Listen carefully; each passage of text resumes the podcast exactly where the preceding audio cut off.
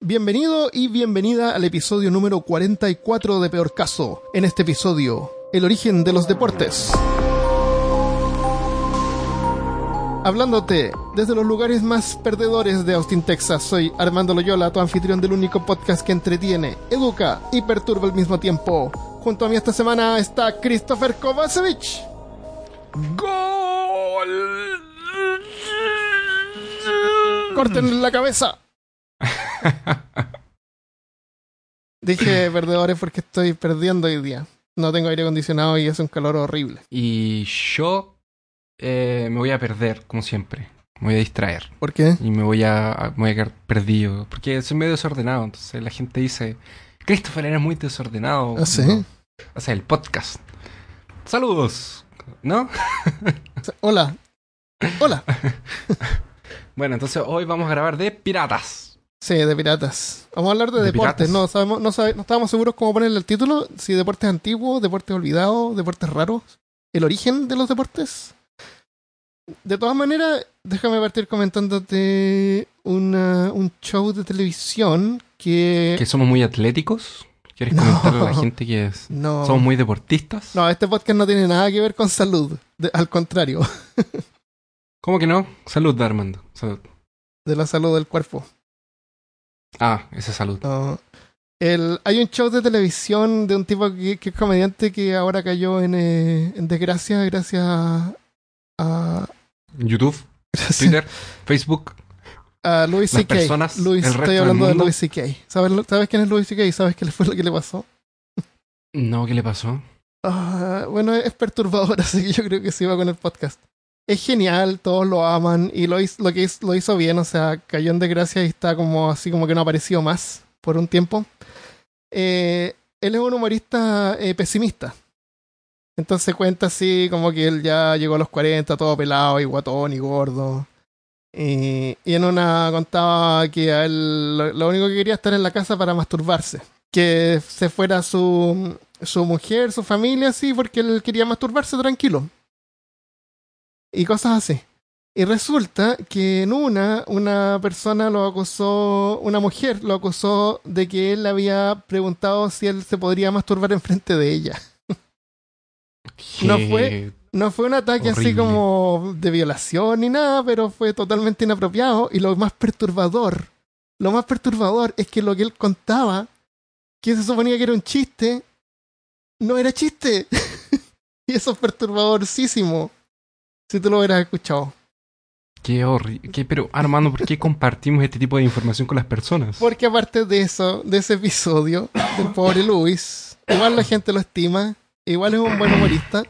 Y él tiene, él es separado, tiene dos hijas, vive en Nueva York, creo. Sí, en Nueva York. Y ha, ha ha hecho varias películas y series de graciosas, así, de humor, de repente toma algunos temas medio serios. La cuestión es que en, una, en un episodio, él va y le da a una de las hijas un, un helado. Y la otra hija va, que son como de la misma edad chi- chiquitita, así de, no sé, pues 10, 12.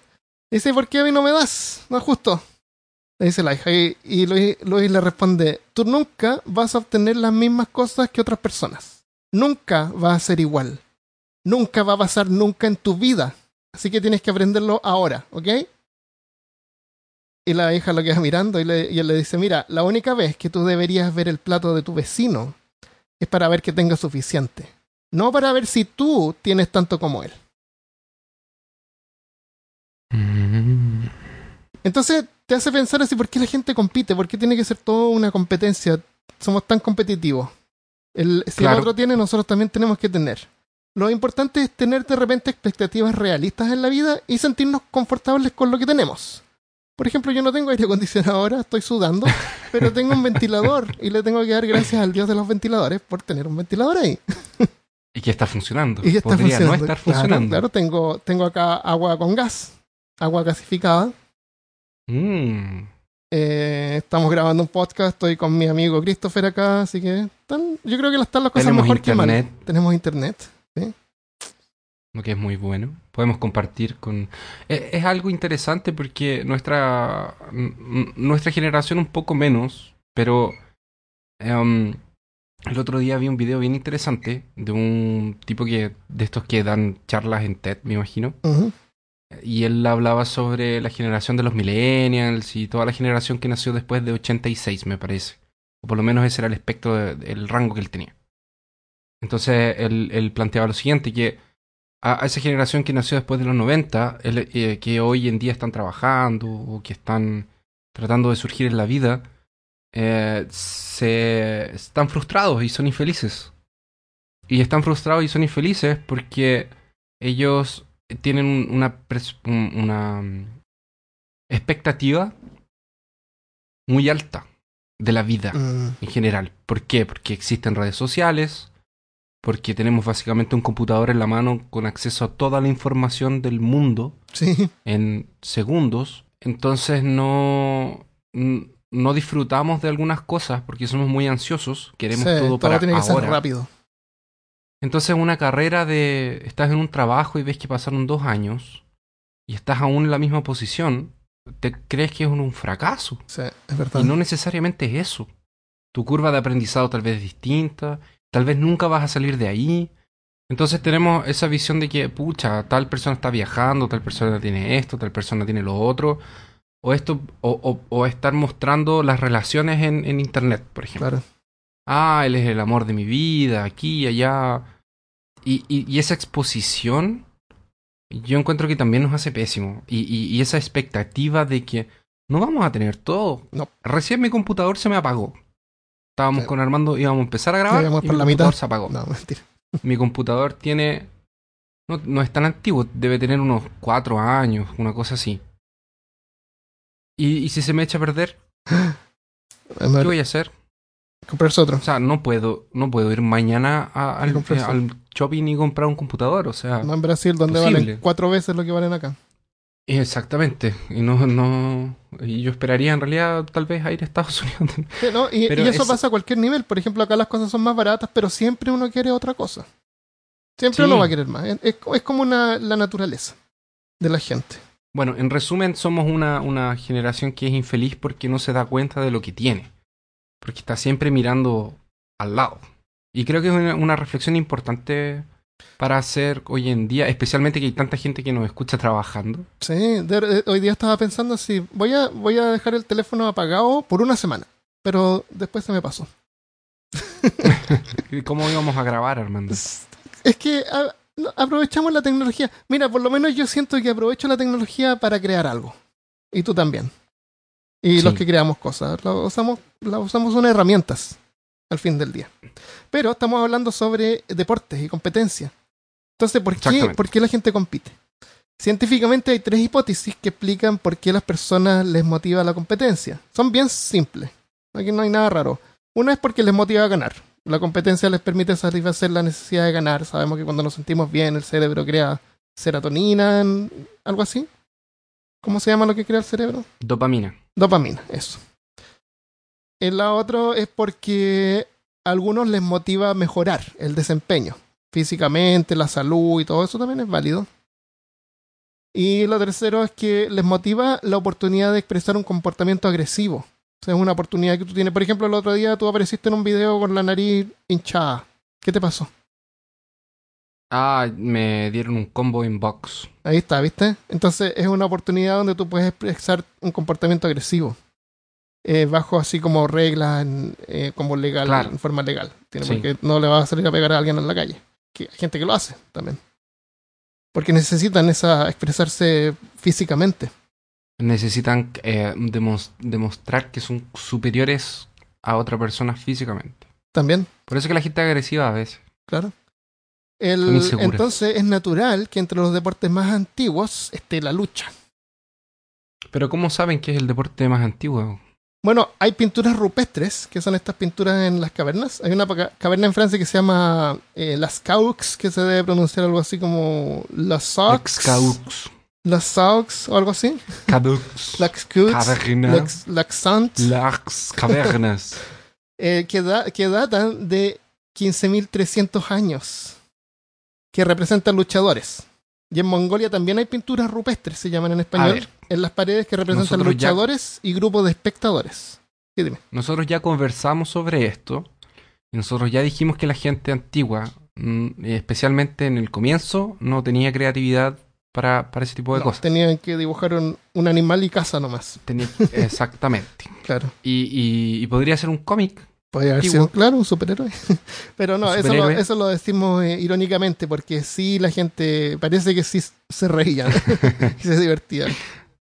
Entonces, O sea, esa- esas pinturas de monstruos y de cosas es todo de verdad. es que no, Porque ellos no da risa porque cada, cada vez que ve alguien ve una, una cosa así, se figura que fue algo real que la gente vio. A lo mejor pudo haber sido que lo inventaron, así como nosotros inventamos ahora. Y en el futuro van a encontrar eh, pintura rupestre, o sea, no pintura rupestre, sino que, eh, no sé, digitales o no si sé. es que encuentran algo porque ahora todo es digital y todo, todo Exactamente. queda ahí en la nube. Pero bueno, Imagínate encuentran un libro de Lovecraft. claro, Van a libro que real. de Claro, van a verdad creer, claro, existen adoraban los- a estos, estas Bueno, criaturas. de verdad existen, pero está bien. Claro.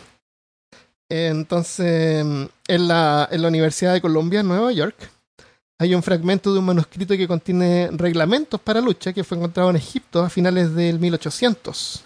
Y se ha calculado que tiene cerca de 2000 años de antigüedad. Ya, pero ¿cómo saben que tiene 2000 años de edad? ¿Tiene acaso así la, la- la fecha? La fecha de arriba? compra. 2 de octubre de 2000. De cero, menos, menos de 2000. menos uno, claro. Eh, bueno, usan el carbono 14. Todos hemos escuchado del carbono 14.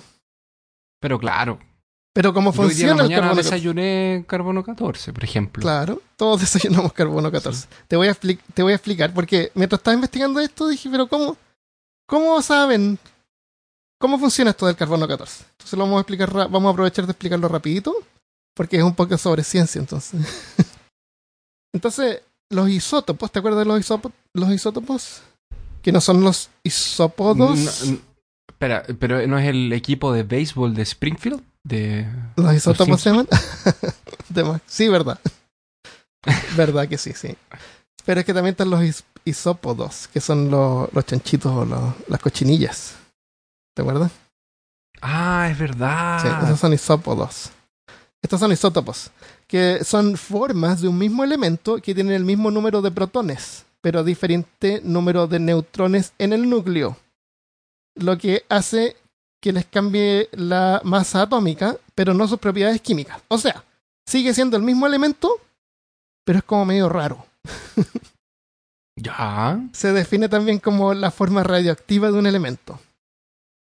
La mayoría de los átomos de carbono tienen 3 protones y 6 neutrones.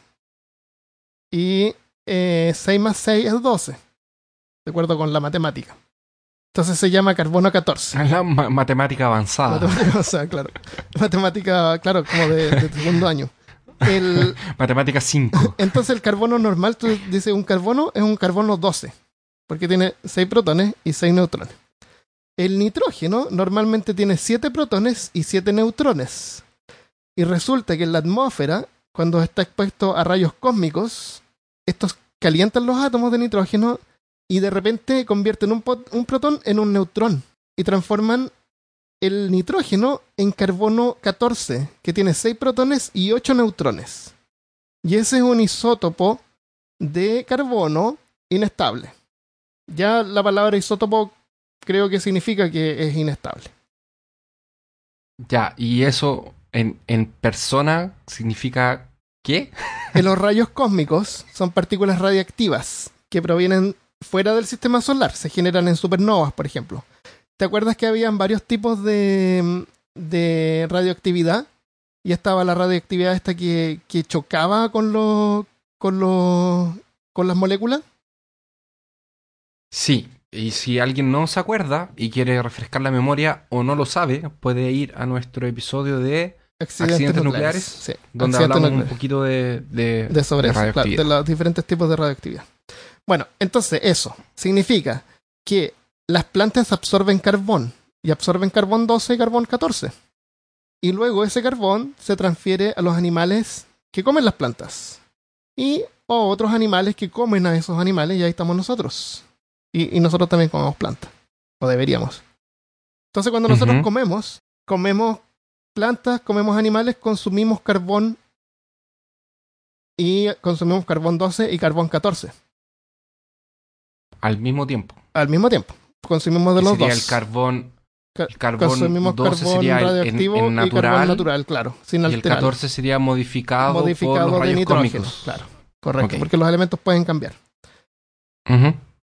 O sea, piensa, mi- hace a miles de años luz de distancia, una estrella explota.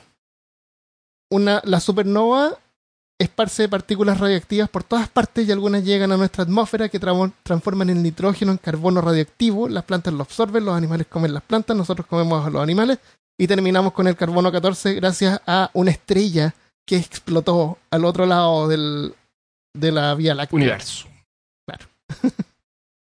Entonces todos los seres vivos contienen carbón que obtienen de los alimentos que consumimos. Y en nuestros cuerpos tenemos varios isótopos del mismo elemento. Me estoy alargando demasiado con esto. Cuando un animal muere, el carbono 14 empieza a desaparecer. Cada 5.730 años, en promedio, la mitad de los átomos de carbono 14, ¿Cuánto? ¿Cuánto? 5.300 5.730 años. En promedio. 5.730 Cada años. 5.730 años, la mitad de los átomos de carbono 14 se descomponen y se convierten de vuelta en nitrógeno. Y a esto se le llama eh, vida media o half-life, como el juego. Es el half-life. O sea, en ese momento, el animal va a tener la mitad de carbono 14 que tenía cuando murió. Hace 5.700 millones de años atrás. Hace 5.730 millones. tre- 5.730 años, no millones. 5.730. Eh, después de otro periodo de vida media, va a tener un cuarto. Y después de otra vida media más, o sea, vas cortando por la mitad, va a tener un octavo Ya, y así. Pero, ok, pero espera. Entonces, uno me está diciendo que una persona que vivió en el, no sé, siglo VI, un romano, que se murió. Sí. Hasta ahora él va a tener, yo voy a tener más átomos de carbono 14 que él. Eh, tu cuerpo va a tener un. un- el, ¿Cómo se dice? Ratio. Eh, Como el, el balance. Eh, un espectro. el balance de entre carbono y carbono 2 y carbono 14 eh, va a ser estable. Más cerca. Cuando tú te mueres, más- la cantidad de carbono 12 y 14 va a estar más cerca que el del romano que se murió hace 2000 años claro, claro, el romano va a tener mucho más carbono 12 que carbono 14. Más 12. que- Entonces, Claro. mientras más carbono 12 esa persona tiene, Más antigua, O ese objeto- más anti- más- Ya. hace más tiempo dejó de consumir carbono. pregunta. Porque me imagino que hay gente que, que debe estar pensando lo mismo que yo. Pero esa prueba no se hace solamente en objetos que eran vivos. Correcto, que esa prueba se hace, solamente en objetos que eran vivos. Y eso es una, una cosa que hay que tener en cuenta. Tú no puedes datar una piedra. Tú no puedes datar, pero sí puedes datar papel, sí puedes datar tinta. Entonces cuando ven estas pinturas rupestres, sacan muestras y entre medio de las muestras que sacan encuentran material, eh, material biológico. Así como Claro, plantas y cosas así. Claro, exactamente. y- y gracias a eso pueden datarlo. Pero tú no puedes usar este método para datar una roca. Porque no tiene carbono. Solamente cosas vivas. Hay otros métodos que usan para datar eh, cosas muertas.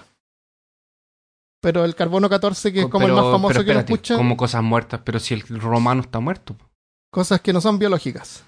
Ah, ya. Cosas que no Que tuvieron células. inanimadas su vida entera. Claro, su vida entera fueron inanimadas. correcto. Entonces, la, la, la precisión de este método se mantiene hasta los 60.000 años.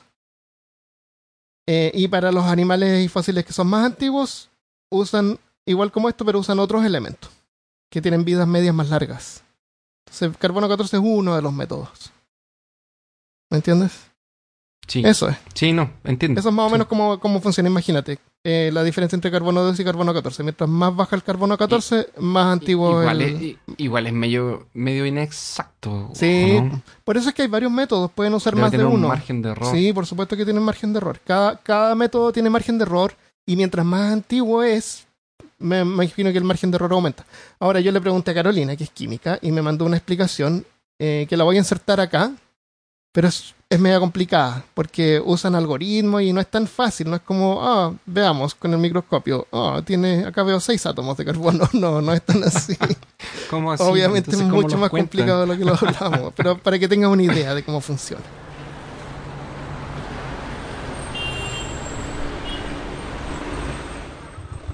voy en un taxi, eh, voy a una entrevista de trabajo y de ahí al aeropuerto y de ahí me voy a Antofagasta, ando corriendo, por eso mejor te escribo, o sea, te mando un audio. Eh, la fórmula es bien compleja, tiene que ver con la cantidad promedio que tenemos los seres vivos de carbono 14 en nuestro organismo, eh, que es como, creo que cerca de una parte por trillón, algo así. Y también tiene que ver con una constante desintegración radiactiva que tiene carbono 14 y el tiempo de vida media y hartas cosas, hartas cosas metidas en más de una fórmula que es logarítmica, porque la forma en que se desintegra el carbono 14 es exponencial, ¿cachai? Entonces tenéis que irte hacia atrás en esa ecuación y vais a poder determinar más o menos el tiempo que lleva desintegrándose el carbono 14. ¿Cuándo empieza a desintegrarse? Cuando el ser vivo deja de estar vivo. ¿Cachai? Una cosa así. ¿Ya? Ya, ¿y qué pasa si los átomos de carbono están todos en mi brazo izquierdo y encuentran mi brazo derecho en, da, en 2000 años? En Es parejo por todas ¿Van a partes del son cuerpo. más viejos? Ah, ya. Puede ser. O sea, tengo que preguntar. O sea, a lo mejor si no respirabas mucho, vas a tener menos. Ah, no, si no comías. Comer, Comer, comer. se come, com- Se come. no se sí. respira. Ya. Entonces, eh, tú tienes Entonces ya alguna- sabemos cómo las cosas son, Son datadas. datadas. Sí, claro. Como las datan con carbono 14. Que es como el más famoso y que siempre sale en las películas. Eh, ¿Tienes Y, en algún...? los- y siempre, o sea, yo por ejemplo estaba escuchando un podcast. ¿Podemos recomendar el podcast de los tertulianos? Sí, claro. Yo les quiero recomendar a todos los amigos que nos escuchan que les gusta la historia y, y de una forma entretenida. Eh, Con, Ar- Armando descubrió un podcast que me mandó esta semana y yo medio que eh, me he escuchado varios capítulos. Se llama La Tertulia. No, se llama La La Tortulia.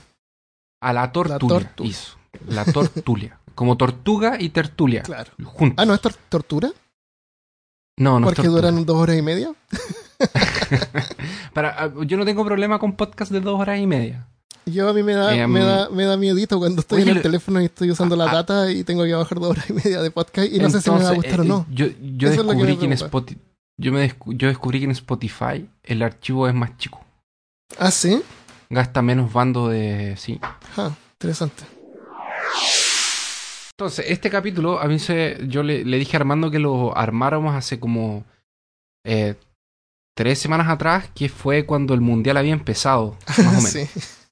Entonces, como el Mundial había empezado, yo dije, ah, pero hagamos un capítulo de deportes. Y ahora está terminando con- con está, en este momento que estamos grabando está Francia y Croacia de finalistas que no le importa Entonces, a nadie acá el en América, domingo- supongo. Por lo menos mira. el domingo, que va a ser. eh, el domingo es la final, y ustedes están escuchando esto el lunes. Ah, así que ya van a saber estar- ya van a saber Yo creo que va a ganar ganó. Croacia. Yo creo que Francia. ¿En serio? Yo- a mí me gustaría que ganara Francia. Yo creo que va a ganar Croacia porque lleva nueve puntos y Francia lleva siete. Sí. Así que no sé. Puede ser. Pero a mí me da lo Em, mismo, me da exactamente, no me va ni me viene quién gane. Yo quería que se quedara en América por lo menos. Y con esto de- del mundial y del, del, del fútbol, yo me, me, me recordé que yo alguna vez había escuchado una guerra que había empezado por un partido de fútbol. ¿Así? Y fui a buscar. ¿Una, guerra, una guerra por un partido de fútbol? De hecho, se llama la guerra del fútbol. En Chile pasaba todo el tiempo, me acuerdo. Claro, las barras Sí, bravas. Eso. Tienen que El entrar. Colo Colo bueno, en todas contra partes la pasa. U. Tienen que entrar uno por un lado y el otro, por la- Católica. el otro lado del estadio. Sacando la cuchilla y se cuchillando en el medio del campo. Afuera, para que llegue la policía. Y eh, me acuchilló primero y el otro me sacó el ojo. ¿Qué le dicen Pacos? Y Le dicen Paco a la, a la policía. No sé por qué. Malditos. No sé por qué. Pues, no tengo nada contra la gente que le gusta el, el fútbol. De hecho, eh, nada mismo. Pero este, la violencia me, re- me repudio la violencia. De cualquier tipo de. De cualquier cosa. Excepto en videojuegos. Excepto en el deporte. Excepto y en el deporte. y en videojuegos. Y donde, podemos expresar nuestro, el- los nuestro- libros también. nuestra violencia. Y los cómics también. cómics. Está- La violencia está permitida para mí en cualquier momento, excepto En La vida. la vida. Em, y, y, bueno, fui a buscar, esto lo saqué de, directamente desde Wikipedia. Entonces cito Wikipedia. La guerra del fútbol, conocida en Honduras y El Salvador como Guerra de las 100 Horas. O Guerra, o guerra de Legítima Defensa. Eh, fue un conflicto armado que pasó entre el 14 y el 18 de julio de 1969 entre las repúblicas de El Salvador y Honduras. El nombre del conflicto fue tomado de la historiografía anglosajona, en inglés Football War o Soccer War, debido a la coincidencia con un partido de fútbol que pasó el 26 de junio de 1969, que enfrentó estas dos selecciones. Eh, el con motivo de las clasificaciones para la Copa del Mundial del 70. Dicho nombre fue acuñado por el reportero polaco Ryszard, Ryszard Kapuński y, el rego- y el reportero jaimaquino Bob Dickens. Exactamente. Quienes desconocían las causas reales que provocaron el conflicto entre las dos repúblicas de Centroamérica. Entonces quieren saber más por qué pasó. O sea, esta era una guerra que ya se venía cocinando de antes y coincidió de que después del juego, del partido, la guerra se desató. Ah. Pero no fue por partido, obviamente. Pero es interesante que le hayan puesto eh, Football War o Soccer War. En, ah, en-. Latinoamérica nosotros le decimos fútbol, que significa foot es pie y ball es bola. Y en inglés le dicen soccer. Que no sé qué diablo significará soccer. Pero es chistoso porque nosotros lo llamamos en inglés y ellos le llaman algo que no es nada. Es que eh, el fútbol es el fútbol americano. Si el, el soccer siempre Pero fue el fútbol. No sé americano no, no le. No, Yo no le sé pegan al, Latinoamérica- chutean la pelota una vez. Y de ahí la agarran Sí. con la mano, con el brazo, con todo lo que no se puede tomar en el, en el fútbol En el soccer. normal o soccer. Yo no es sé bien por raro. qué en Latinoamérica, de hecho debería investigarlo. Y también está el rugby, se llama Que también es diferente al, al, al fut- al fútbol Sí, americano. El rugby el- es, es sin tanta protección y los tipos sangran y siguen jugando. En cambio, en el fútbol de nosotros, al contrario, se les tocan y salen, salen rodando por ahí como si los hubieran golpeado fuerte. No, lo que pasa es que, bueno, eh, sí, el, el rugby es de contacto harto. eh, eh, es, es más fuerte. Sí. Pero también tiene otro tipo de reglas. Entonces no. Sí, el fútbol obviamente lo- americano lo es más violento, por eso que tienen. para, para doblar Sí. el reglamento. Ah, ¿Sabes qué Em, pasó cuando perdió Japón? Bueno, pasaron hartas cosas. En una, entre ellas, los japoneses limpiaron el estadio, ¿no es cierto? Sí. Y, y harta gente lo- los ha imitado y yo creo que las cosas buenas hay que imitar. Yo creo que está bien imitar cosas que son buenas. Eh, pero, eh, viste que, no sé si te acuerdas de mundiales anteriores que han habido pulpos que adivinan los resultados, Sí, ¿te acuerdas? que adivina el resultado. Había un pulpo Sí. bien famoso. Bueno, resulta que había un pulpo El pulpo pol. ese. Bueno, había un pulpo que no era el pulpo Paul, que predijo que Japón iba a perder. Y ese pulpo lo mataron y se lo comieron. Oh. sí. Entonces lo mató y lo mandó a un restaurante. Pobre pulpo. Qué mal. Sí. sí. Ah, Eh, y lo otro, tú sabes, bueno, eh, aparte de las bromas que siempre han hecho sobre Alemania perdió la primera ronda porque nunca puede ganar en Rusia y cosas así. No tengo idea. Eh, sí, pues hicieron Ah, esa, por Alemania esa la broma. de la por- Primera por- Guerra eh, por Mundial. la de la Segunda Guerra también, que no pudieron entrar a Rusia. Ya. y también está otra que eh, era, ¿tú, tú sabes cuál fue la otra vez que Alemania salió en la primera rodada del Mundial, de, los- de la fase de los grupos? Mm, Ni idea. En 1939. Oh, oh. el año. Oh, oh. El año maldito. Aquel año que después invadieron Polonia. Y eh, otra cosa que escuché también, todos los, todos los, todos los que usaban amarillo perdieron. Si alguien usaba amarillo en el color de la Oh, ropa, perdía. Parece, Perdía. no Imagínate. Nosotros podríamos ser narradores de fútbol. Y bueno, el 14 la lleva. Eh, ¿Cómo se llama el 14? No sé, déjame buscarlo aquí. Espérate, Espera. Oh, se cayó, se cayó, espérate. Oh, qué buena caída, los, los peores comentadores de fútbol de la vida. ya, Nos podríamos hablar de otra cosa. ya hablemos de otra cosa. Eh, hablemos sobre las carreras. Carreras a pie. Carreras a pie. carreras a pie. Los- eh, estos son de. eh, lucha y carreras a pie son, es un deporte que no necesita ningún artefacto. El, el fútbol, el soccer necesita por lo menos una, una pelota, ¿no es cierto? Un balón. sí. Eh, pero correr no necesita nada. Y me imagino cuando, cuando uno era chico Espera, y ¿cómo va, que no va a la tienda y empieza a correr. Armando. ¿ah? Necesitas dos cosas para correr. Dos piernas. Dos piernas. Claro, pero ya, están- ya son tus piernas, es, es tu cuerpo. y un suéter y un O sea, piso para, ser- para puede- caminar, porque puede- en el aire Pueden no ser puede. biónicas, pueden Ah, ser ok. biónicas. Sí, pueden O sea, ser. puede ser. pueden ser- Hay gente que corre con prótesis, Sí. está bien. A lo mejor alguien corre Yo con las manos. digo que necesitas. No. No hay carrera de manos. Son discriminados. Pero, pero dije, no se necesita ningún artefacto. A menos que no tenga una Sí, pierna. Pero bueno, eh, es La gente corre, que corre en silla de ruedas, Sí. o sea, no corre, pero rueda. Claro. Entonces, es difícil precisar cuándo se desarrolló como un deporte, porque cualquiera puede salir corriendo con alguien y, y tratan de correr rápido a ver quién llega primero. Eso lo hacíamos Como todos los ladrones, chicos, como los ladrones. por claro. ejemplo. Pero se cree que eh, una de las primeras representaciones de carrera también se encuentra en la cueva esta, las Caux, en Francia, y remonta a la época del Paleolítico, hace unos 15.300 años. Cuando se arrancaba de los, de los tiranosaurios Rex. No. Vamos a tener que hacer de repente un día un episodio de que se llame Línea de Tiempo. A ver cuándo pasaron las cosas. Ah, sería interesante. Sería interesante. Va, Pero tratar- colocar eventos marcantes. Claro, pero tratar como de relacionarlo con algo para que tenga sentido. Como con los No, no dinosaurios. solamente el número, claro. La creación de la hamburguesa. Eso. en el, el primer evento, en la, prima, en la primera Olimpiada, el primer evento fue en la primera Olimpiada en el año 776 antes de Cristo, fue una carrera a pie. Aunque la fecha se cita a menudo como el comienzo del deporte, eh, una de las primeras competencias de carrera registradas se, re- se celebró en Irlanda en 1829 antes de Cristo. O sea, 2000 años antes. Estaban todos ebrios. Estaban todos básicamente. hay una, hay una historia. para no pagar la cuenta del bar. ¿Tú te has fijado que eh, siempre aparecen los. ¿Quiénes son los eh, griegos que salen así de- cor- corriendo desnudos? ¿Te has, te has fijado que siempre aparecen eh, como corriendo? Es como una imagen de. que sí, sale- de la, de la, de la cerámica. Sí, que claro, siempre salen corriendo desnudos.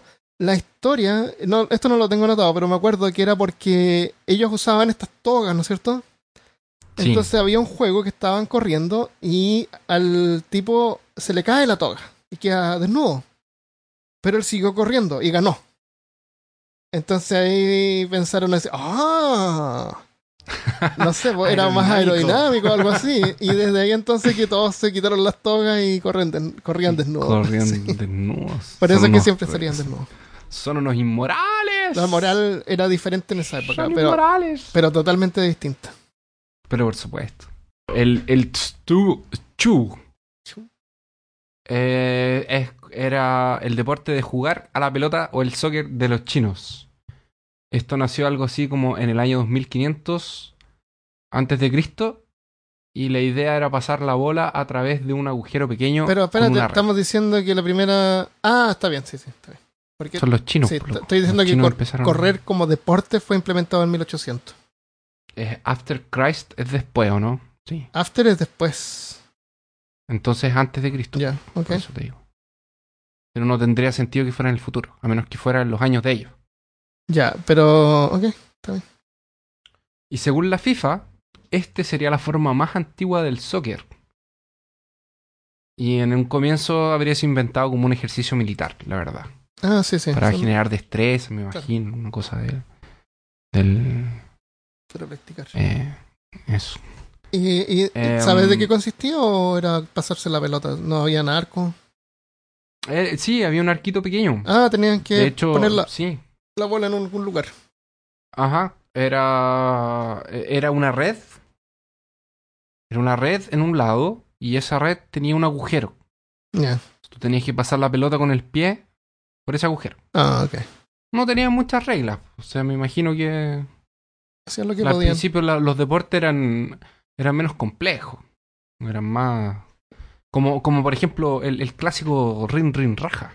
Que es un clásico deporte de la niñez. ¿Podría, explicar, por favor, en qué consiste ese deporte? Es un deporte en el que un equipo de, de, de, de 3 a 4 jóvenes De, eh, o de edad niños, entre 8 y 12. claro, de entre, entre 8, 7, 5, ya cuando empiezan a andar, Claro. eh, lo que hacen es, eh, ellos se esconden atrás de, de una casa o atrás de algún objeto grande y envían a un, a un representante del equipo Claro. a, a una de las casas de la cuadra. Entonces, cuando se acerca este representante, todo el resto está atento, obviamente. El representante del equipo se acerca a la puerta silenciosamente, porque no puede ser descubierto, porque si es descubierto pierde. Claro, claro. Y toca el timbre de la casa desesperadamente. Y después de que toca el timbre, tiene que salir corriendo Claro, a encontrarse con el resto del equipo, porque A eso el se le llama equipo rajar. tiene que esperarlo. Exactamente. Por eso es ring ring raja. claro. Sale corriendo, se encuentra con el resto del equipo, que se observan la puerta a ver si va alguien. Claro, a ver si sale el dueño de casa. Y el dueño de casa no encuentra y, a nadie. y ellos salen corriendo, riéndose. Claro. Ahora ellos se tienen que quedar esperando porque no tiene sentido ir y tocar el timbre si no vas a ver quién sale. Claro. Porque en una de esas no hay Claro, nadie en la ver- casa, entonces la broma la- no tenía claro, sentido. que ver el la cara del- el objetivo. Claro, la cara del dueño de casa. Exactamente, hay que a eso. Y De ya a veces eran descubiertos. No, y ahí salía la persona corriendo atrás, entonces Y ahí tenía eh, el, el- el representante claro. tenía que correr rápido. y- tenía que correr más rápido porque si no le daban con, la, agarraba, con la- con la sí. chala. Eso, eso jugamos. eh, eh, eh, cuando se podía jugar en las calles.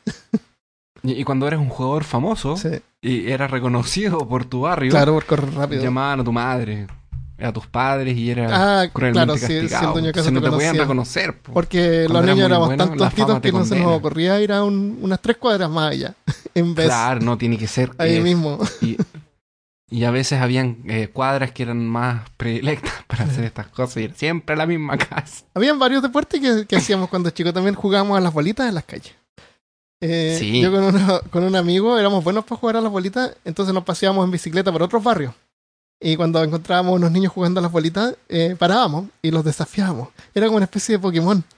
Ah, era como Beyblade. Claro, y les mostrábamos las bolitas que teníamos y que se podía. Porque cuando uno ganaba las bolitas, se quedaba con las bolitas del oponente, ¿te acuerdas? Sí. Las bolitas son estas canicas. Eran canicas, claro, de De vidrio. vidrio, Pero sí. a veces habían unas más grandes, habían unas especiales, más bonitas. Eh, entonces, eh, si el otro, si el oponente, si el, el tipo, por ejemplo, no quería el, el desafío, uno podía ofrecer una canica mejor, así más bonita. Si es que ganas, te llevas esta. Pero yo quiero que juegues con esa otra. entonces, sí, eh, Ah, coleccionabas, el- claro. ya. Entonces los desafiamos y ganábamos y, y nos llevábamos las canicas de los niños. Para, pa- ¿qué, qué será que necesita hacer con- para que se considere un deporte? Eso yo creo, que- yo creo que un- una, mm, una liga. Porque cualquier cosa puede convertirse en un deporte. Si es que hay De una hecho, liga de me- jugadores de bolita que seguramente la hay. O de, de canica, de más que hay. Sí, debe haber. Debe haber. Yo me, sor- yo me sorprendí porque este año descubrí que el skateboard pasó a ser deporte olímpico. ¿En serio? Sí. ¿Y El otro día hacer estaba como escuchando y un cosas? programa. Estaba escuchando un programa de la radio de. mm, en una radio en Chile. Ujú. Y llevaron a una de las seleccionadas nacionales de De skateboard. skateboard. Ah, genial. Eh, Y ella contaba que este año va a ser deporte olímpico y que lo que hacen básicamente es como. eh, porque tiene. Si tú lo piensas, tiene la misma lógica de una acrobacia. Sí, de todas maneras. Sí. Claro que Entonces, sí. Por ejemplo, la gente que hace acrobacia eh, corre, gira, salta, se da 15 vueltas en el aire, cae vuelta de carnero, levanta una pierna y queda en forma de cisne. Eso. Ahí, oh, Claro. 9, 8.5. Claro que sí. Entonces, es más o menos la misma lógica, solamente que aquí usas un skateboard para hacer piruetas, entonces Yo, me yo imagino único, que será el único deporte así la- olímpico que cuestiono o no entiendo es el curling. Eso que, que lo hacen en el hielo, que tiran curling, el mejor deporte que del mundo. una cosa y tienen que como que ir El mejor calentando deporte el del hielo mundo. para que la Eso es cosa avance física, más. por loco. Es Ah, pura física ese deporte. ¿En serio? Es loco, es pura física, tiene que ser fricción porque no. Y, y hay que friccionar de a poquito, porque no quieres que pare antes, pero después tiene que parar, porque si te pasa, ¿cachai? Y hay que pegarle al otro. No, es muy bueno. Ok. Genial. Cuando entiendes la ciencia por detrás, Sí. la ciencia atómica atrás del curling, es maravilloso. Ok. Sí, el curling. Hay un deporte que encontré por ahí que se llama el Hie Holua. ¿Qué hago, Algo así como surf en trineo hawaiano. Ya. Y no, no es pizza con, con piña. Mm, quiero Se pizza con originó piña. hace más. No, es horrible, hermano. Es riquísima. Eh, Todavía me acuerdo cuando pediste pizza, cuando yo quería pepperoni y tú pediste con piña, loco. Piña. Te odio. Tropical. Eh, pediste, pe- yo quería pizza de pepperoni y tú pediste de piña con anchoas. no, pepperoni con anchoas. Piña con jamón o pollo. Mira, las anchoas igual no están tan mal. Tan ricas, son ricas las anchoitas. Ya. Eh, entonces, esto se originó hace más de 2000 años y consiste en un peligroso viaje por la ladera de un volcán, con un gran trineo hecho de fibras de madera y coco. ya. Una vez en la cima, el piloto, o un equipo de pilotos, compiten bajando por la pendiente sobre sus estómagos. O en una típica pose de surf, a una velocidad de casi 80 kilómetros por hora. Es un Wow. poco extremo este deporte. Y la lava viene atrás y. No, ¿en serio volcán. No. No, A menos que esté eru- eruptando el, el volcán. pero es como, es como, es como el bodyboard, pero Claro. en tierra Pero en lava volcánica. y en un volcán. Claro, en lava seca. Y a 80 kilómetros por hora. Entonces, si te caí. Ah, hay uno interesante que es del año 46 antes de Cristo. Es un deporte romano que se llama naumaquia, que literalmente significa combate naval. Se utilizaban criminales condenados, algo así como los gladiadores, pero los gladiadores eran gente entrenada, pero estos eran criminales, y se les enfrentaban a una batalla naval. Básicamente eran barcos llenos de gente dispuesta a participar, entre comillas, que combatían hasta que uno solo quedaba vivo. Oh, wow. Eran, por lo que yo vi en las ilustraciones, era algo así como una piscina grande con barcos adentro. Ah. y ellos luchaban entre los barquitos. Yo hacía batalla naval cuando era chico. Se llamaba batalla naval en los columpios. Ahí ¿Viste que están de a dos los columpios? O de repente de a tres. Sí. Entonces, eh, tú te paras en un columpio y el otro oponente se para en el otro columpio. ¿Ya? De ahí quedan los tres espolonazos.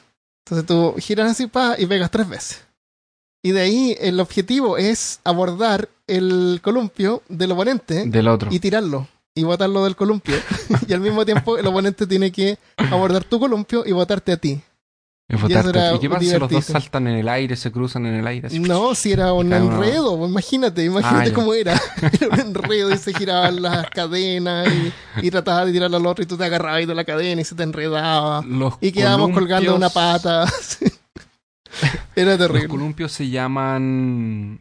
em, ¿Cómo se llaman? Están en las plazas donde juegan los niños y tú te Es tú que no se llaman columpios en todos lados. Y te sientas y, y te das impulso Se y como que llaman- avanzas adelante y después vas hacia atrás, después adelante, después hacia atrás. Creo que todos tienen la imagen. No acuerdo Sí. No, no sé cómo se llama en otro idioma. En otros países, pero eh, en Chile se llama columpio y esa era la batalla naval. Así que la próxima vez Los que estés en una plaza, haz una batalla naval. Y mándanos Los una foto, egipcios. Ah, perdón. Dale. Claro. un video. Los egipcios tenían una versión de un deporte que yo le voy a llamar la carrera de los botes locos. Porque cuando yo leí esto me, aco- me acordé de la carrera de los autos locos. Ajá. Con los hermanos Macana. Sí, genial. Y yo le puse entonces la carrera de los botes locos. Ya, ¿cómo es? Porque pescadores pobres de- eh, o- o- o- y, y de cas- y de clase baja em, en el, del río Nilo se aco- acostumbraban a practicar este lo que podríamos llamar deporte. Eh, dos equipos, o sea, perdón, em, dos equipos de, de barqueros se enfrentaban utilizando las manos o los pies para desequilibrar o derrumbar el barco del otro. Algo así como lo que hacías tú en Ajá. el, en el colu- columpio, en el balancín. balancín. No, balancín era otra cosa. Ah, a ver, ¿el balancín era el columpio? No, el balancín es el. Ah, no, el balancín es que- de. Algunos historiadores creen que los juegos eran, pro- eran proyectados para resolver disputas territoriales. Hasta ahí, todo bien, ¿o no? Sí, sí, Pescadores, oye, tú aquí, yo allá, quien se cae tiene que salir. O... claro.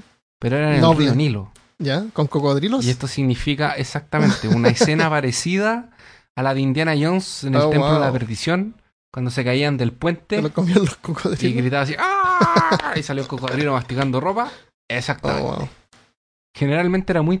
Era muy gener- estoy hablando portugués, loco. Generalmente era muy violenta. Muy violento. Y esta, com- y esta competición muy, muchas veces terminaba en la muerte de un gran número de participantes.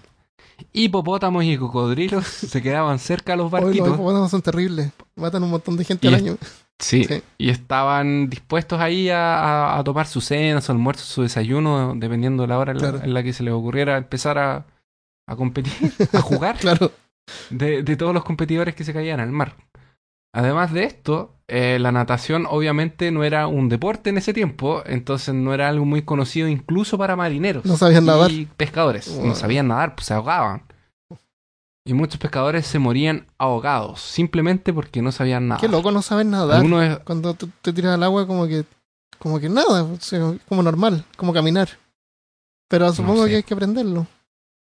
Yo me acuerdo que la primera vez que aprendí a nadar, no... No sabías eh, nadar. aprendí a la antigua, por lo que no sabía nadar. Entonces estábamos en un día de camping y mi papá, yo era bien pequeño, no me acuerdo qué edad tenía. Pero Obviamente esto tiene dos uno- versiones uno de la historia. si, perrito, ustedes le preguntan, si ustedes le preguntan a mi padre, esto no, no pasó de esta forma, Ah, pero mi versión de la historia. Es que, de hecho, probablemente la vez que su versión va a salir en los comentarios. Eso. Eh, La versión de mi versión de la historia fue que eh, mi papá me iba a enseñar a nadar y eh, nos acercamos hacia el borde prof- para mí era el borde profundo de la piscina. Mi papá dice que no, Ya. pero bueno. Entonces me agarra y me tira, me tira a la piscina. Y te dice nada. Y claro, y se pone como sentado en el borde y dice, ya, nada. ¿Viste? Y, yo y me aprendiste empecé a a ahogar. Ah, Yo me empecé a ahogar, me empecé a desesperar, empecé a tirar los brazos, llorar. Para mí esto fueron horas. Mi papá dice que solamente me dejó y como vio que estaba en apuros me sacó, pero claro. no sé, esa es la versión de él. Y me dejó ahí y yo así, oh, oh, me ahogo, me ahogo. Y mi papá, lo estás haciendo mal. esa no es la forma correcta de nadar. Mueve los brazos. Los brazos. Y no aprendí, loco. Nunca aprendiste, Pero me y no acuerdo que estaba nadar, no sabes nadar. no, sí sé nadar, pues, Ah. sí sé. mi- de- después eh, Es que- es que- tomé confianza y ya tu, mi papá tuvo otro tipo de, de- de pedagogía para Eso, tratar de eso yo lo encuentro re malo porque como que le causa un trauma a los niños. En vez de ayudarlos a que No, me aprendan asusté, nadar. se- me asusté ese rato, pero después ya se me pasó. Qué bueno. Después me puso los flotadores de vuelta. no, sí, yo de hecho me gusta nadar, mi mamá, con mi mamá ya fuimos a bucear una vez, entonces con mi hermano también, Ah, entonces no, me gusta el agua, no hay Eh, no problema. es complicado nada. No quedé traumado. no O sea, sabe mi nadar, papá vaya a no- aprender a nadar.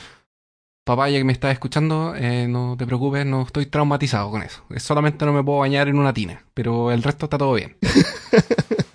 Algunos estudiosos creen que puede haber eh, tenido un aspecto religioso en alguna de estas luchas, ya que muchas eh, mu- murales retratan barcos eh, con eh, ofertas para los dioses. Mm. Y los barqueros parecen estar compitiendo en una carrera para ser al primero en honrar a los dioses. Aunque me muera. Aunque me muera. Entonces, puede haber sido un festival de ellos, no lo sabemos. Tal ser. vez algo aislado. En fin. Interesante. Eh, tenemos. Encontré otro también, bien interesante, que se llama eh, Buzkashi, que es turco. Esto fue desenvolvido por los turcos en algún momento entre el siglo X y XV. Estamos hablando del año 1000 a 1500. El deporte Buzkashi es jugado hasta los días de hoy, predominantemente por descendientes de los inventores de, estas, de, de- de este juego. Es el deporte nacional de Afganistán y eh, envuelve dos equipos a caballo y el objetivo es arrastrar el como el cuerpo de la cabra sin las entrañas, el cuerpo de una cabra sin entrañas y sin cabeza por todo el campo hasta dejarlo dentro de un, de un área determinada de- del campo. Así como ya, aquí y aquí. O sea, llevar algo. Gener- Generalmente es un círculo, exactamente. Eh, usan ovejitas o becerros. Entonces es el cuerpo sin las entrañas, ¿cachai? Entonces Ajá. le sacan todo adentro, me imagino, para que quede Es más como leve. llevarlo a cocinarlo. Claro. O sea, supongo que se lo comen después, ¿no? No tengo idea. Está. Ah, fue prohibido sobre el régimen talibán porque es un deporte muy violento. Los caballeros Los son equipados son violentos. con. O a lo mejor era porque no era suficientemente violento. Claro. Pero fue prohibido. Tal vez para eh, suprimir a los turcos, quitarle identidad, no sé. Eh, entonces, los caballeros son equipados con látigos con los cuales le pegan a los caballos y además a los otros competidores. Entonces tú puedes andar así como... Espérate, ¿Van a caballo o van corriendo? Van a caballo. Sí, Van a caballo. ¿Y dónde van con la cabra en, lo- en el hombro? ¿Dónde La llevan la. Ah, la arrastran. Como la La arrastran. de un. Ah, la arrastran, entonces no se la pueden comer. Qué tontera. No sé. La- tonto. se supone que la van a arrastrar. Ok. Que tienen muchas cabras, Debe ser. muchas Mm, ovejas. claro. Es como, como, por ejemplo, cuando usas las, las cajas de pizza para hacer escudos y espadas y te agarras a sablazos con... Claro. Pero ya te comiste la pizza. es un deporte, ¿no? Claro, la pizza, pero el queso igual queda un poquito de queso. Sí, ¿no? pues, igual si te pegan así aprovecha como de lamerlo un poco para, Claro. para el sabor. el, el, el olorcito pepperoni. Eso.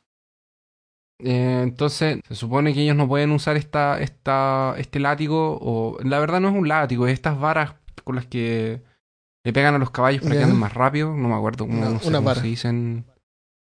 Ya, tienen las varas. Se supone que la regla dice que no le deben pegar a las otras personas del otro equipo, pero Se esto es también. ignorado aparentemente. Se pegan igual. Wow.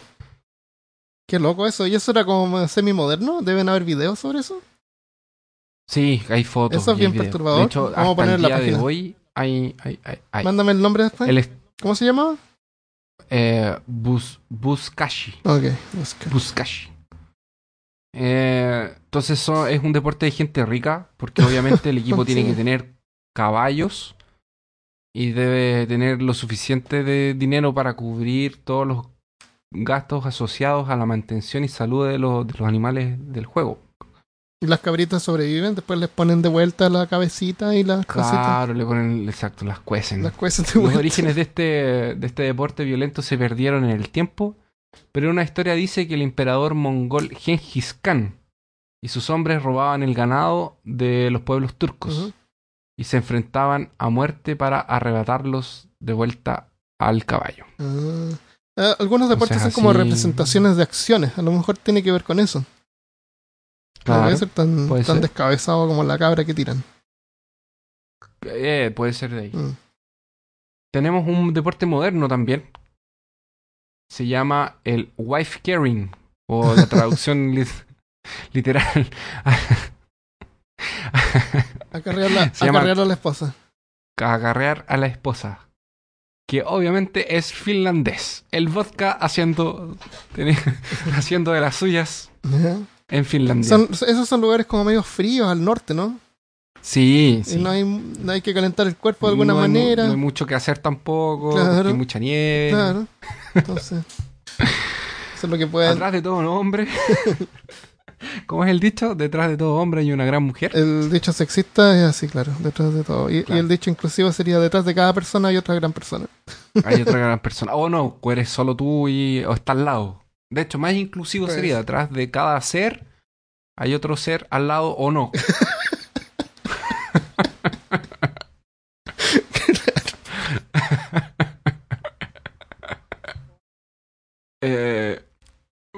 Los adeptos de esta tradición eh, tienen que cargar a su pareja, que tiene que pesar, No, pero ellos lo hacen con su esposa, con su esposa mujer. claro, con su esposa mujer. Son, Pero son- ella no puede, no eh, puede pesar menos de 50 kilos. Ah, no puede pesar menos de mínimo. 50 kilos. Tiene que ser No. más así como gordita. Igual 50 kilos es re Mm. poco. No, igual 50 kilos, súper Es poco, pero no puede tener menos. Es porque que una es muy trampa, bajita. Claro. Entonces, esto tú tienes que colocar a tu esposa en tus espaldas y pasar por un trayecto lleno de obstáculos. Fue creado algo así en torno de 1800 y su primer torneo oficial fue en 1992. Y ah, y uno de los pre- uno de los premios tradicionales de esta competición es el peso de tu mujer en cerveza. Ese es el premio. Sí, Oh, wow. O sea, mientras más gordita, más cerveza. claro. Genial. Este es un de- Yo creo que este deporte deberíamos sacarlo porque nos va la Carola, la Car- No, la está Carola bueno. nos, va a recla- nos va a reclamar bueno. porque es un deporte machista. Pero así, así era la gente machista antes. El hombre, el hombre Claro, mantenía a la familia. 1800, 1800. Yo tuve la oportunidad de estar, yo ya lo comenté varias veces, lo voy a volver a comentar, que estar en Chichen Itza en el, para ver el templo y la ciudad, etcétera, etcétera.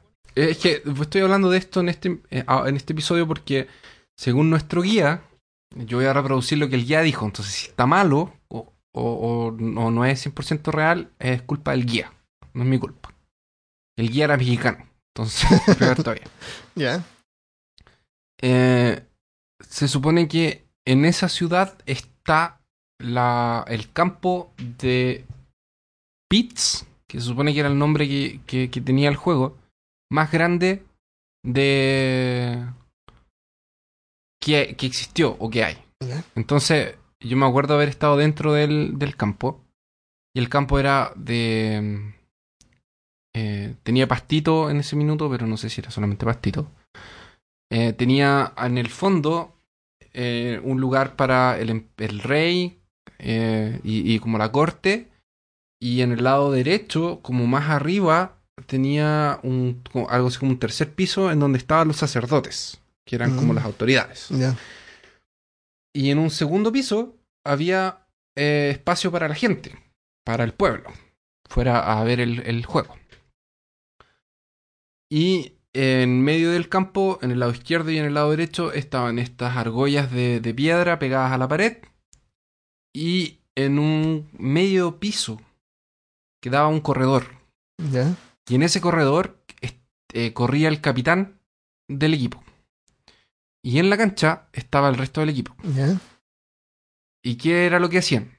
Con una pelota hecha de cuero eh, o de caucho, pegándole solamente con eh, la cadera, tenían que darse pases para eh, llegar a. para que el capitán pudiera pasar esa pelota a través de la argolla, Pegándole con la cadera solamente. con la cadera. ¿Cómo, ¿Qué pasa si se cae Creo la que es cadera y. creo que es cadera y codo o, algo así. Ah. Creo. ¿Qué pasa si se creo, cae la pelota al suelo? Ellos. Hacen un pase. eh, claro, comienzan con un paso. Y la, la argolla Entonces, es, es un poquito más grande que la pelota. O sea, es súper Es chico un poquito el, más. el Es súper difícil. Entonces, se supone que el juego no tenía. El juego terminaba cuando largó. Cuando. em, La- eh, un el equipo balón era capaz de pasar la pelota por el argolla. o el balón. El- claro. O el balón por, eh, por en medio del argolla. Mm. Y ahí se terminaba el juego. El juego no terminaba hasta que uno hacía un punto. Ah, ya, ok. Se supone que habían algunos juegos, él decía que habían algunos juegos con tiempo. O sea, la verdad el juego solamente terminaba en eso, era una durante una festividad. Si el juego duraba mucho, ellos hacían pausas y después retomaban el juego. No era que el juego era directo, así como ya tres días jugando la cuestión, no. Paraban, descansaban y después continuaban eh, jugando. Así hasta que uno de los dos equipos eh, conseguía hacer un punto. Y a diferencia de lo que yo creía, porque cuando eh, yo sabía un poco de este juego, yo pensaba que los sacrificaban a todos. Ujú. Porque quien, eh, se suponía que quien hacía el punto, el equipo que hacía el punto era sacrificado entero. Y el equipo que no ganaba también era sacrificado, pero uno con más honores y el otro con menos honores. Según lo que me dijo el guía, era solo el capitán del equipo vencedor oh. que era sacrificado a los dioses. Wow. Y era un gran honor y era parte de la fiesta. Ah, y qué todo, bueno. todo, ese. Qué bueno. Claro, todo esa. esa, esa te- ese trasfondo que tenía con, con- con la festividad y ser un gran. ¿Es verdad que, Esto- que a veces este- jugaban este- con este el de- cráneo de alguien? No. Era porque si no, no lo podíais pasar. ¿Cómo vais a andar Sí. pegándole al cráneo con la cadera? Sí, no. O sea, yo tenía un cráneo de hueso en mis manos. Y Se rompe al no tiro, no creo que se rompe mucho rato. Eh, esto era practicado por olmecas, aztecas y mayas, algo así entre el año 2500 al 100 antes de Cristo. Después de Cristo. ¿Antes de Cristo? Antes de Mm. Cristo. Ok. Está bueno. Y podrían podrían hacerlo sin matar a nadie, pero bueno, No sería, una especie de fútbol, Como básquetbol. como una especie, claro, como una, claro, es como una especie de básquetbol más que fútbol. Interesante. Ya, yo te voy a contar el último, que es sobre los gladiadores romanos, que, que son como bien famosos, ¿no es cierto? Esos que compiten a muerte y el... Y el claro, y, lo- y el, y el tipo pone el dedo hacia abajo y lo, Oye, y lo sacrifica. ex- excelente serie Spartacus. O sea, es media fuerte sexualmente y de violencia, pero muy buena. Eso es como de los 90, ¿no? Y. No. ¿La película? O sea, hay varias, hay varias películas, pero hay una serie, sí. Ah, hay una serie de como tres temporadas. Bueno, bien buena, no la he visto, así que no sé si lo que voy a contar a lo mejor sale ahí. Pero sabemos que los gladiadores romanos eran... La película Gladiador, eran eh, con Russell Crowe. Excelente. Excelente película. lo que sabemos normalmente era que eran prisioneros de guerra o esclavos que eran forzados a combatir a muerte. Y, y el destino del gladiador estaba a merced de la voluntad del emperador que con su mano lo podía, si ponía el dedo hacia arriba o hacia abajo, lo podía haber sido comido por los Que leones. estaba en el campo. Claro. Que no siempre era delante del emperador. De repente habían gladiadores en ciudades más Puede chicas. ser, claro. No todos llegaban al Coliseo Romano. Entonces, esa imagen sangrienta y mórbida que tenemos de los gladiadores y la, y la crueldad de los romanos no era tan así.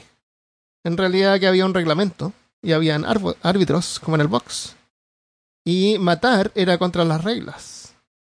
Porque estadísticamente como uno de cada diez encuentros a veces ocurría, terminaba en la muerte. Pero si un gladiador caía por error, detenían el juego para que se parara para que se restituyera.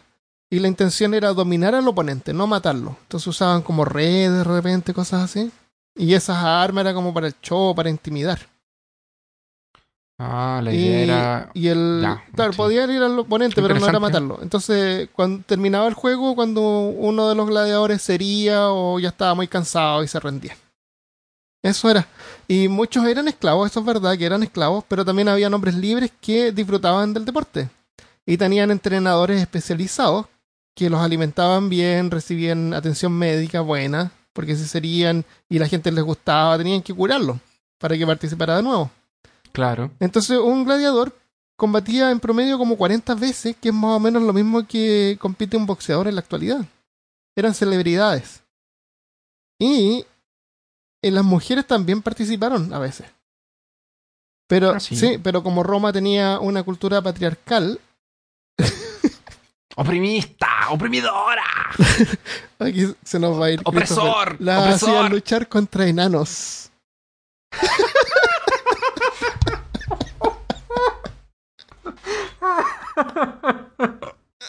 De verdad. Y solo- fueron súper pocas las mujeres que lograron Qué probarse. excelente. lograron probarse en combate Yo- justo. Qué bacán. no te creo. Pucha, la gente me va a odiar era ahora. como, pero era como una payasería, así como la, ya la, ahora en entre medio, ya pongamos a una mujer ahí que pelee con un enano. Qué mal. Oye, yo, yo no Pero sabía era que era y tan civilizado, entre comillas. Para Entre mí comillas, era bien sí. sangriento. Sí, no, era- imagínate poner Porque- entretiempo así, ya están descansando o vamos a cambiar al, al otro equipo. Ya, ahora viene la parte de las mujeres que pelean contra los enanos. Qué horrible. Claro, una sociedad patriarcal y opresora. Claro, y sexista. Y sexista. Pero, pero igual y hubieran algunas que sí lograron mo- eh, mostrarse así en combate, eh, combate justo y todo eso. Pero eran más que nada hombres. Eh, ¿Hay boxeo femenino? Sí, hay, ¿no es cierto? Sí, Sí, es boxeo tal femenino. cual. No es tan, tan popular. Bueno, hasta la lucha hecho, libre. hay una- está- eh, hace pocos años estaba esta niña que era súper MMA, súper La famosa. Claro, súper eh, carita, y eh, ya salió hasta en una película. caritativa. ¿Caritativa es la, la palabra? Que era como No, simpática. carismática. Carismática. ¿Qué es caricativa? Ok. Eh, La, la ronda salió hasta en una. Eso. Salió hasta en, en Rápido y Furioso 6. era súper simpática hasta que ya parece que empezó a perder. Porque tienen como el pic físico y después ya como que se Sí, sí. No, tiene que ver con suerte también un Eh, poco, conseguir peleas. Entonces, lo que están los oyentes tienen una sola pregunta. Sí, seguramente se lo han estado cuestionando desde el comienzo. ¿Qué deportes practicamos nosotros? No, no, Ah, no, la, Qué bueno. la respuesta es ninguno. No, los animales tienen sentido de competencia. Puesto que todos se están preguntando si los animales ah, tienen verdad sentido que, de que competencia. empezamos todo esto por la competencia. Es la competencia, eso estamos Es que, es que yo me perdí en el carbono 14. Ahí con los rayos, No con los tiene- rayos que cósmicos, ya me fui lejos. Ya.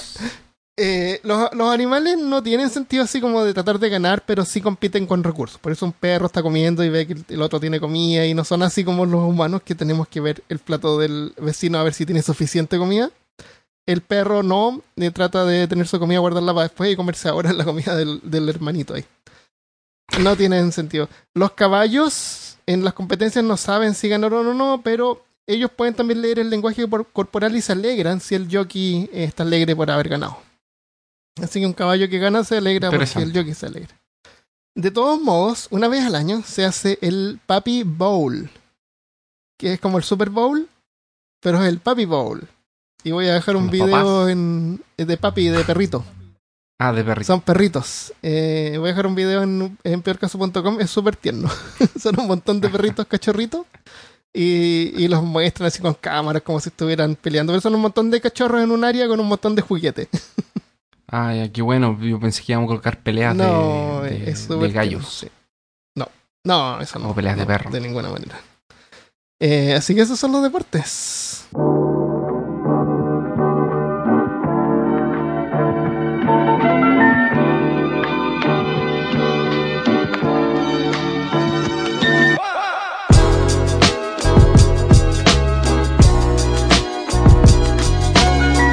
Y entonces llegamos hasta acá.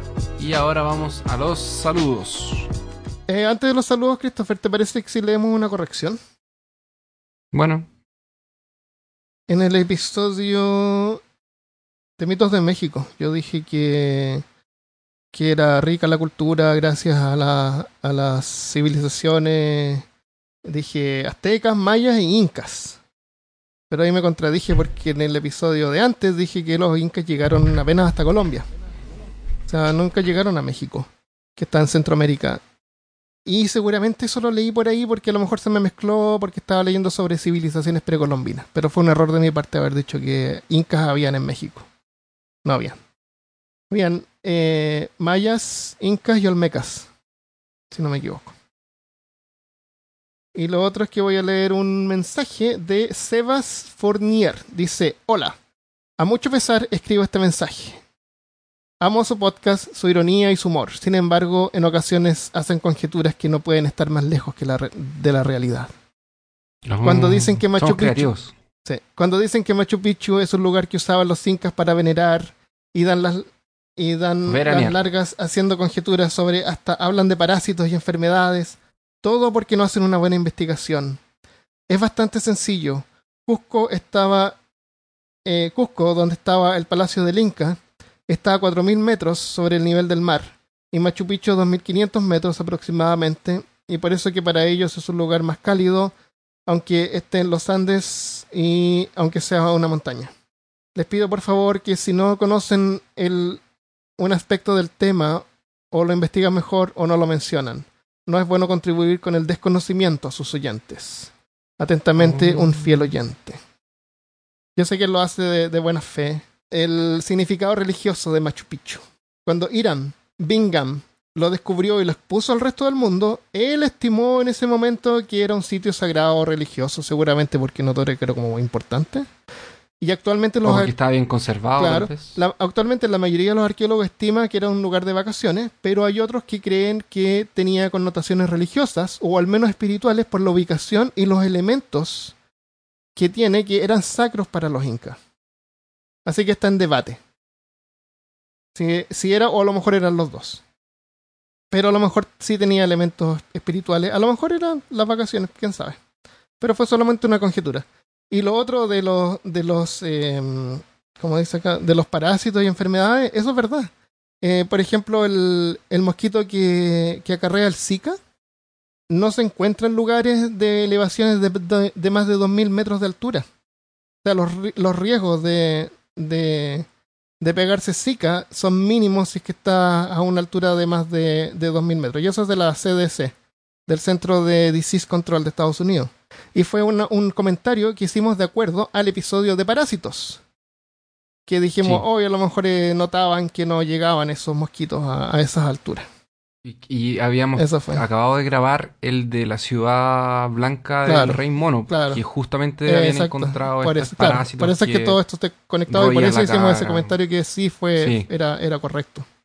Así que sí, de repente cometemos, come- cometemos errores, pero no queremos que nadie tome en cuenta lo que decimos como para tomar decisiones que podrían arriesgar O- su o vida. para escribir un, un paper, Claro, para un escribir un doctorado. paper, claro. Eh, es un podcast de educación, pero también de entretención. Entonces, eso. Y de todas maneras, gracias por el, por el comentario y sí tenemos cuidado y vamos a tener más cuidado seguramente desde ahora en adelante. No- nosotros siempre ah, tenemos, ya lo hemos comentado en otros episodios, pero tratamos de buscar fuentes y leer, informarnos antes Sí, de... sí, de todas maneras. Y de- Y no solamente en Wikipedia, entonces sí. El, tenemos cuidado con lo que vamos a decir. ya, eh, a veces, otras veces hablamos otras puras veces no, tonteras, claro. depende. De todas maneras, como dice Christopher, no tomen esta información para hacer un paper. Tal vez sí un... eh, para, tal vez sí para... para Una disertación. una disertación colegio, por o- ejemplo, o sorprender a tus amigos para ser el, el centro de, la, de atención de la fiesta. no sé. Claro, es, es como material de, de, de, de asado, churrasco, de pizza.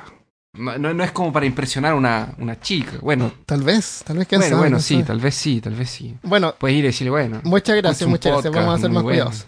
Tenemos otro, otro mensaje que nos mandó, nos mandó eh, Mati016. Dice, por fin estoy al día con ustedes. Me tardé muchos, muchos capítulos, pero al fin puedo comentarles algo. Y estar al día. Gran podcast. Me da lo mismo si, si lo que cuentan es totalmente verdad o no, porque son datos interesantes de todas maneras y sirven siempre para impresionar a alguien. Saludos de Chile y sigan con su humor ñoño. Ahí está, ¿viste? Parece que sí lo había leído. ahí está nuestra respuesta. Gracias, Mati. Y Nico Lefur dice, buenísimo. ¿De qué trata el próximo? Saludos desde Chile. Eh, saludos desde Chile a los dos, son lo mejor. Gracias, Nico. Y esos son mensajes que nos enviaron a Instagram, porque también nos pueden encontrar en Instagram si buscan por peor caso. Y creo que tenemos uno de Twitter también. Ya, en Twitter, ingeniero a bordo dice: Por su culpa estoy todo el día con los audífonos en el trabajo. No paro de oír sus podcasts. Muy buen formato y muy sincero. Muchas felicidades y éxitos en los siguientes episodios. Saludos desde México. Saludos. Saludos, muchas gracias por su, Por. Twitter. Y muchas gracias a todos por los mensajes que nos envían por todos lados. Los leemos todos. Los leemos todos. Los leemos todos. Y, y obviamente no nos da el tiempo. Podríamos hacer episodios de leer mensajes. Pero les respondemos, les respondemos eh, lo, lo que podemos. Así que Eh, muchas gracias. Nicolas Fur, Ah. no sabemos de qué va a ser el próximo episodio. Es un misterio incluso para nosotros. Sabemos, pa- parece que sabemos un poco. No Nos no han mandado un montón de ideas re buenas. Eh, nos han mandado Sí. ideas súper buenas. Así que les damos las nos gracias por eso gusta que nos también. manden Sí, ideas. Sí, sí, sí. Nos gusta que nos manden ideas. Y, y ustedes saben que nosotros grabamos con anticipación generalmente, así que si es que no leemos algún mensaje, tal vez aparece en el próximo episodio. De todas maneras, muchas gracias. Eh, quiero agradecerles a las que nos apoyan en Patreon y les quiero contar de que estamos planeando mandar a hacer stickers. Y seguramente no van a ser, no, no nos da para todo porque eso hay que mandarlo por correo y como es correo internacional es caro. Pero cuando tengamos los stickers, quiero enviarlo a todos los que sean, los que tengan Patreon, aunque sea con un dólar eh, o dos dólares enviarle stickers de regalo. Por, eh, de, como una forma de de darle las gracias. Así que eso, ten, ten atentos. Y gracias por apoyarnos. Entonces ya saben que si quieren apoyarnos, si les gusta el trabajo que hacemos, pueden hacerlo a través de pa- patreon.com slash peor caso, en donde nos pueden ayudar desde uno hasta infinitos dólares, que es eh, al alcance de todos los bolsillos. Y también queremos pedirles que eh, nos coloquen cinco estrellas y dejen un comentario En, en- en sobre el, el si podcast. es que escuchan con puede iPhone, ser en Facebook, Sí, puede ser en Spotify, puede ser en iPhone, puede ser donde sea, en Podbean, pero nos ayuda mucho los comentarios y las estrellitas. Compartan este podcast y, y hasta la próxima y yo semana. les voy a pedir una cosa más. Que escuchen otros episodios y los disfruten. Adiós. Sí, adiós.